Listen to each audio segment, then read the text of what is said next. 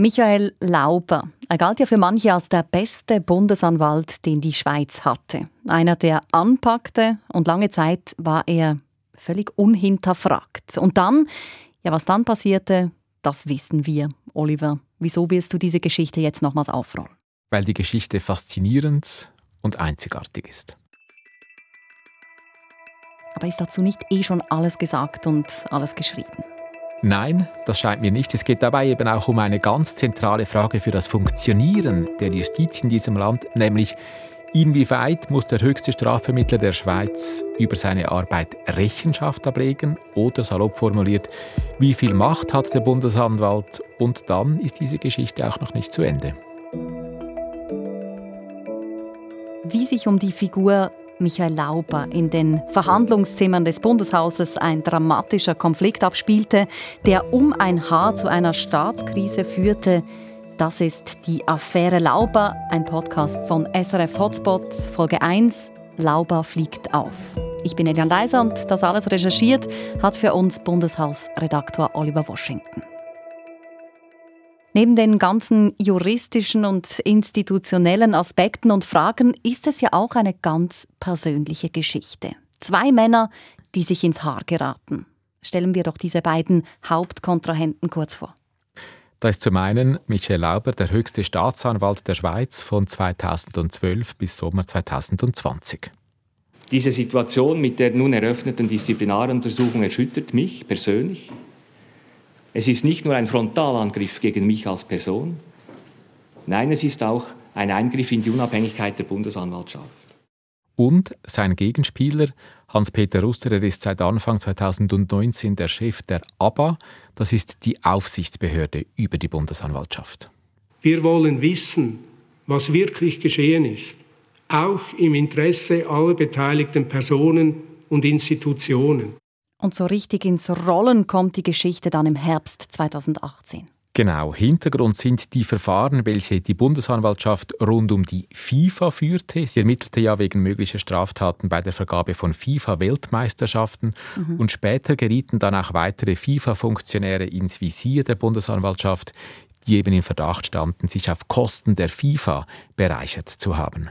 Und in diesem Kontext tauchten im Herbst 2018 plötzlich Medienberichte auf, Bundesanwalt Lauber und FIFA-Präsident Gianni Infantino hätten sich zweimal getroffen, informell und ohne dass Lauber diese Treffen protokolliert hatte. Und bis dahin genoss Lauber ja einen sehr guten Ruf, auch international, und jetzt ändert sich diese Wahrnehmung. Sie ändert sich und vor allem es wurden kritische Fragen gestellt. Was besprachen die beiden miteinander?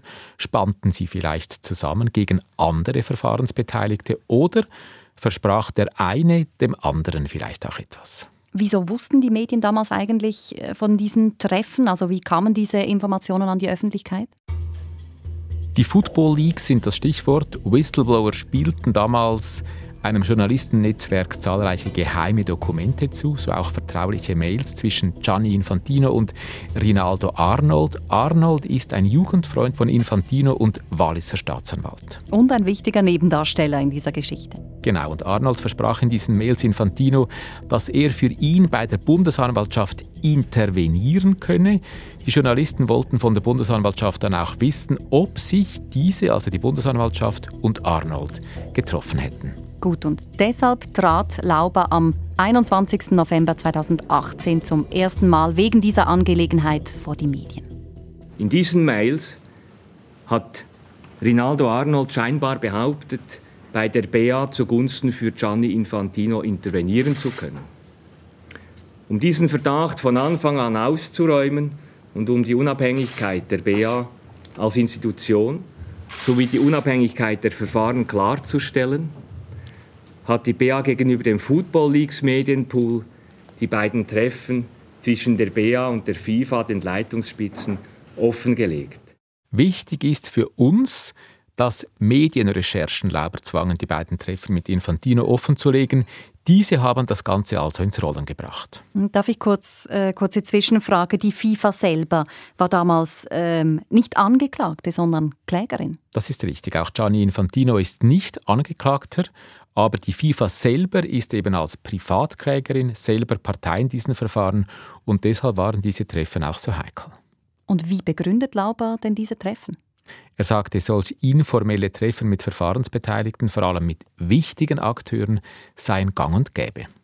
Diese Sitzungen, die hier zwei davon diskutiert werden, sind für mich ein ganz grundsätzlicher Bestandteil, wie ich es verstehe, meine Amtsführung zu machen, wie ich es verstehe, Taskforces zu leiten, wie ich es verstehe in den Fällen von OneMDB, von Petrobras, von Fußball und anderen überhaupt in der Lage sein zu können, Strategien zu entwickeln. Und deswegen halte ich in aller Klarheit und Deutlichkeit an solchen Sitzungen fest. Also die Treffen sind zentral, weil Strategien für Verfahren, für die Ermittlungen können so entwickelt werden. Aber Lauber wurde ja vor allem kritisiert, dass er sie nicht protokolliert hat. Was sagt er dazu? Er sagte salopp gesagt, dass das zu aufwendig wäre. Sonst müsste ich jedes einzelne Treffen mit irgendjemandem dann dokumentieren. Das würde in eine total falsche Richtung führen. Wobei hier noch beigefügt werden muss, die Aufsicht empfahl dann später durchaus, dass er solche Treffen protokollieren müsse, was Lauber natürlich akzeptieren musste. Hm, wenn ich Michael Lauber so zuhöre, dann klingt er für mich äh, ja wie jemand, der selbstbewusst auftritt, der selbstbewusst seine Position vertritt und sich jetzt hier nicht unbedingt im Fehler sieht. Das stimmt, es war ein typischer Lauber-Auftritt, selbstbewusst und klar. Das ist damals auch so rübergekommen, aber er machte eben an jener Medienkonferenz auch Fehler, die sich dann später rächen sollten. Also kleine Ungereimtheiten könnte man sagen, die wollen wir uns natürlich jetzt genau anhören. Genau, und zwar fasst er in einem Moment an einer Stelle der Medienkonferenz den Zweck der zwei Treffen mit Infantino zusammen. Die erste Standortbestimmung fand auf Wunsch der FIFA statt. Verfahrensspezifische Fragen wurden dort nicht diskutiert. Das zweite Treffen fand auf Grundlage der ersten Standortbestimmung statt und diente der Klärung von verfahrensspezifischen Fragen. Ja, was für mich erst einmal einfach nach juristischem Geplänkel äh, tönt, ist einer der Momente, der Lauber dann zum Verhängnis wurde. Das ist richtig, und zwar die Aussage, dass es beim zweiten Treffen um die Klärung von verfahrensspezifischen Fragen gegangen sei, denn wenn Lauber mit einer Partei informell und ohne Protokoll verfahrensspezifische Fragen diskutiert, ohne dass die anderen involvierten Parteien davon wissen, dann könnte es heikel werden und das hat sich dann auch bestätigt. Und der zweite Fehler? Der machte Lauber, als er über das zweite Treffen redete. Am 22. April 2016 ist es zu einem zweiten und abschließenden Treffen dann zwischen mir und Gianni Infantino in Zürich gekommen. Ich wurde dort von Olivier Dormann begleitet und Gianni Infantino von Marco Filiger. Ja, das tönt jetzt erst einmal harmlos, ist es aber eben nicht. Nein, ist es nicht, weil wenn jemand von sich aus und wohl bewusst von einem zweiten und abschließenden Treffen spricht, stellt sich unweigerlich die Frage, warum tut er das? Wollte er bewusst die Diskussion so prägen, dass die Leute nicht auf die Idee kamen, nach weiteren Treffen zu fragen? Und das Problem ist natürlich, dass eine solche Aussage eben auch das Gegenteil auslösen kann, dass man sich dann eben bewusst fragt, stimmt das überhaupt? War das zweite Treffen wirklich das abschließende Treffen oder gab es allenfalls noch weitere? Also, wir wissen bis jetzt, dank Medienrecherchen wird bekannt, dass sich Bundesanwalt Michael Lauber zweimal informell mit FIFA-Präsident Gianni Infantino getroffen hat, ohne diese Treffen zu protokollieren. Lauber setzt mit einer Medienkonferenz im Herbst 2018 zu einem Befreiungsschlag an. Für den Moment scheint ihm das auch zu gelingen, aber er begeht Fehler in dieser Konferenz, die sich später dann rächen sollten. Und wie genau, das zeigen wir jetzt Schritt für Schritt. Und dafür springen wir in den Frühling 2019. Jetzt ist plötzlich von einem dritten Treffen zwischen Lauber und Infantino die Rede. Und nicht nur das, nun spitzt sich auch der Konflikt zwischen Michael Lauber und seinem Gegenspieler Hans-Peter Ruster zu. Was ist geschehen? Ein außerordentlicher Staatsanwalt untersuchte für den Kanton Wallis das Verhältnis zwischen dem bereits erwähnten Walliser Staatsanwalt Rinaldo Arnold und FIFA-Chef Gianni Infantino. Es stellte sich die Frage, ob Arnold allenfalls Geschenke von Infantino erhalten hatte, Tickets beispielsweise für Fußballspiele, die er als Staatsanwalt eben nicht hätte annehmen dürfen. Aber das hat ja eigentlich gar nichts mit Lauber zu tun, mit seiner Integrität als Bundesanwalt. Direkt nicht, nein. Der ermittelnde Staatsanwalt stellte das Verfahren dann auch ein, aber er fand eben während dieser Untersuchung heraus, dass sich Michel Lauber und Gianni Infantino 2017 tatsächlich ein drittes Mal getroffen hatten und deshalb trat nun Hans-Peter Uster, der Präsident der Aufsicht über die Bundesanwaltschaft, auf den Plan. Wir wollen wissen, was wirklich geschehen ist, auch im Interesse aller beteiligten Personen und Institutionen. Das sagte er am 25. April 2019 an seiner jährlichen Medienkonferenz. Und das muss man sich mal vorstellen. Der Aufseher über den Bundesanwalt fragt sich öffentlich vor den Medien, ob Lauber allenfalls gelogen hatte. Zu klären ist, warum der Bundesanwalt der ABA auf die Frage, ob es danach weitere Gespräche mit der FIFA oder UEFA gegeben habe, sagt er, nein, nie auf Stufe Bundesanwalt.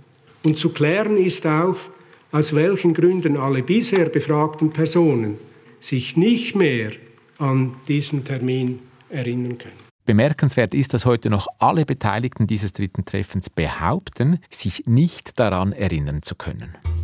Dieses dritte Treffen bleibt ein Mysterium. Es gibt ziemlich viele Spekulationen drumherum. Wissen tun wir, dass es dieses dritte Treffen gab, dass es im Schweizerhof in Bern stattfand, und zwar am 16. Juni 2017. Und anwesend waren neben Lauber und Infantino vermutlich auch der Medienchef der Bundesanwaltschaft, also André Marti, und auch wieder der Walliser Rinaldo Arnold. Das macht vier Personen. Nur wurden da nicht vier, sondern eben fünf Snacks konsumiert. Das stand zumindest auf der Quittung des Hotels. Die kam dann im Nachhinein zum Vorschein. Und es könnte also eine fünfte Person dabei gewesen sein. Ja, fragt sich Oliver. Wer? Wer das gewesen sein könnte, wissen wir nicht, aber in einem späteren Gerichtsurteil wurde genau diese Spekulation aufgenommen, dass eben eine fünfte Person dabei war, die nicht hätte dabei sein dürfen und dass die anderen Beteiligten das Treffen eben genau deshalb verschweigen könnten. Okay, und klar ist, wenn diese Treffen protokolliert worden wären, dann wäre das alles gar kein Thema. So ist es und das betonte Hans-Peter Uster an jener Medienkonferenz am 25. April 2019 auch. Wenn diese Dokumentationspflicht, wie sie vorgesehen ist, angewendet worden wäre, dann wüsste man, hat das stattgefunden oder wurde das Treffen abgesagt. Das ist die entscheidende Frage. Und natürlich, informelle Treffen kann man machen, aber nachher muss man sie mindestens aktenmäßig formalisieren. Das habe ich mindestens als junger Auditor vor bald 26 Jahren im damaligen Verhöramt des Kantons Zug gelernt. Hans-Peter Oster führt hier Michael Lauber auch ein bisschen vor, lässt ihn ja, wie ein Schulbuben aussehen. Und das kann Lauber, das kann dem selbstbewussten Bundesanwalt ja nicht gefallen. Das kann ihm nicht gefallen. Er trat zwei Tage später auch in der Samstagsrundschau von Radio SRF auf und nahm zu diesem dritten Treffen Stellung. Wir gehen davon aus, aufgrund von diesen Papieren, die wir gesichtet bei uns intern, also Agenda-Einträge, auch SMS, wir müssen davon ausgehen, es hätte es gegeben. Ihr erinnert euch aber nicht? Nein, ich erinnere mich an das Treffen. Nein, ich erinnere mich wirklich nicht, auch heute noch nicht. Wie ist das möglich? Also auch für euch sind Treffen mit dem FIFA-Präsident nicht Alltag. Der hat sicher auch eine Agenda, wo Termin dokumentiert sind. Wie könnt ihr äh, glaubhaft machen, dass ihr das vergessen habt? Schaut, wenn ich euch erkläre, wie ist das abgelaufen ist. Ich habe zwei Treffen, wo wir aktiv kommuniziert haben. Der Aufsicht und auch der Oberaufsicht. Und das erste an das erinnert man sich. Und das Zweite, warum erinnere ich mich an das? Das war ein früher Sommertag, glaube ich, und sehr warm. Und ich musste auf Zürich fahren. Die Bahn funktioniert ja in der Schweiz immer gut, aber dann musste ich über Basel. Müssen. Dreimal oder so den Zug wechseln und am Schluss bin ich viel zu spät angekommen in Zürich. Dem erinnere ich mich an das. Im Dritten, es geht immer am Schluss um das gleiche Thema, Datenaufbereitung, einordnen und bitte schafft mit. Das ist die Idee, die wir der Privatklägerin oder der Geschädigten der FIFA dort gesagt haben. Und das ist guro normal. So richtig eskalierte der Konflikt dann zwei Wochen später, als die ABBA, also Uster, genau Uster bzw. die ABBA per Kommuniqué mitteilte, dass sie eine Disziplinaruntersuchung gegen Michel Lauber eröffnet hatte und also definitiv zu untersuchen begann, ob er seinen Job gut und also korrekt machte und das war für Lauber dann des Guten zu viel. Er trat noch am gleichen Tag wieder vor die Medien. Aufgrund der heute bestehenden Situation und der Berichte der ABA muss ich davon ausgehen, dass die ABA unter der jetzigen Präsidentschaft nicht von einer Vertrauensbeziehung ausgeht. Ich habe dies erst bemerkt, als es zu spät war, als man meine Aussagen aus dem Zusammenhang riss und keine Einordnungen mehr stattfand. Lauber ging in einer anderen Aussage sogar noch weiter. Diese Situation mit der nun eröffneten Disziplinaruntersuchung erschüttert mich persönlich. Es ist nicht nur ein Frontalangriff gegen mich als Person, nein, es ist auch ein Eingriff in die Unabhängigkeit der Bundesanwaltschaft. Es geht hier um eine heraufbeschworene institutionelle Krise. Es geht um die Institution der BA und um deren Schutz und um deren Verfahren. Deswegen stehe ich auch hier und deswegen sage ich auch klar, was meine Meinung ist. Die Unabhängigkeit der Bundesanwaltschaft stehe auf dem Spiel, das sagt hier Lauber und das ist natürlich eine sehr starke Aussage. Und dass er das öffentlich sagt, das zeigt, da brodelt es ganz mächtig. Es brodelte und als unmittelbare Folge dieses Konfliktes zwischen Lauber und Uster verschob die Vereinigte Bundesversammlung auch die Wiederwahl Laubers auf den Herbst. Diese hätte eigentlich im Sommer 19 stattfinden sollen und wurde dann auf den Herbst 19 verschoben. Das war für Lauber eine erste große Niederlage. Eine mhm. zweite kassierte er dann kurze Zeit später vor dem Bundesstrafgericht. Was war da? Ja, nachdem die Medien publik machten, dass sich eben Lauber und Infantino informell getroffen hatten, müssen die Anwälte eines im Rahmen der FIFA-Verfahren Angeklagten das als ihre große Chance gesehen haben. Hm. Sie machten vor dem Gericht geltend, dass Lauber den Grundsatz der Gleichbehandlung verletzt habe. Das Gericht gab ihnen Recht und erklärte Lauber dann für befangen. Gut, jetzt rächen sich also seine informellen Treffen, die eigenen FIFA-Verfahren werden blockiert und Michael Lauber selber steht im Abseits. Und irgendwie fragt man sich schon, muss ihm als Jurist nicht bewusst gewesen sein, was da auf ihn zukommen könnte? Also ja, konnte er das Risiko nicht einschätzen? Das müsste er natürlich selber beantworten, aber bis jetzt lehnte er leider meine Interviewanfragen ab, wie übrigens auch Hans-Peter Uster. Ich bin mir aber nicht so sicher, ob er wirklich wusste, was er tat, denn wie sonst hätte er Ja sagen können zu diesen informellen Treffen, ohne diese zu protokollieren?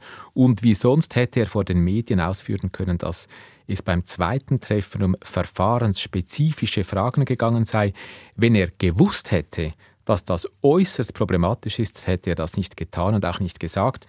Und deshalb glaube ich vielmehr, da war ein Mann am Werk, der so fest von seinen Grundsätzen überzeugt war, dass er sie nicht mehr selbst kritisch hinterfragte.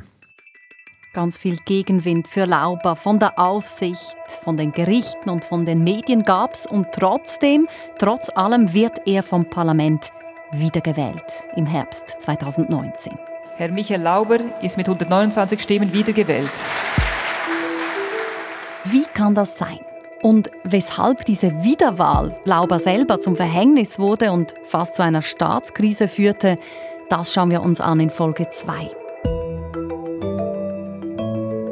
Das ist die Affäre Lauber, ein Podcast von SRF Hotspot mit Oliver Washington und mir, Elian Leiser.